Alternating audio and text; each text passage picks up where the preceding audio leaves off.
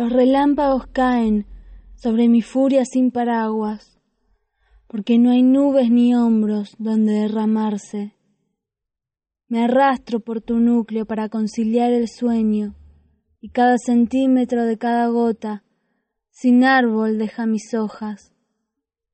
El picor del silencio, desnudando se siembra, semillas te entierren, hasta que tus besos en mí marchiten.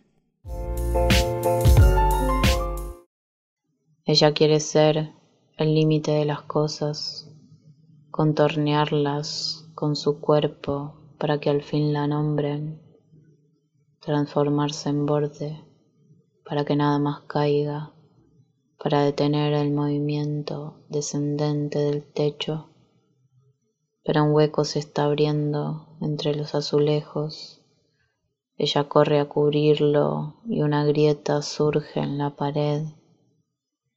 Ella intenta llenar todas las cicatrices que en la casa nacen, pero aparecen a montones. La maleza crece sin control del lado de afuera y va entrando por las heridas abiertas en el cemento.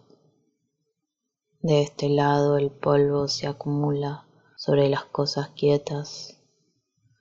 No hay arreglo cuando el derrumbe es inminente.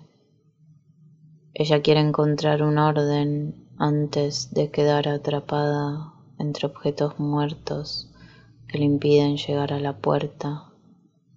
Ya no hay por dónde empezar. La humedad arranca la pintura, pudre las fotos y deforma la madera. Hay un paisaje tormentoso frente a sus ojos.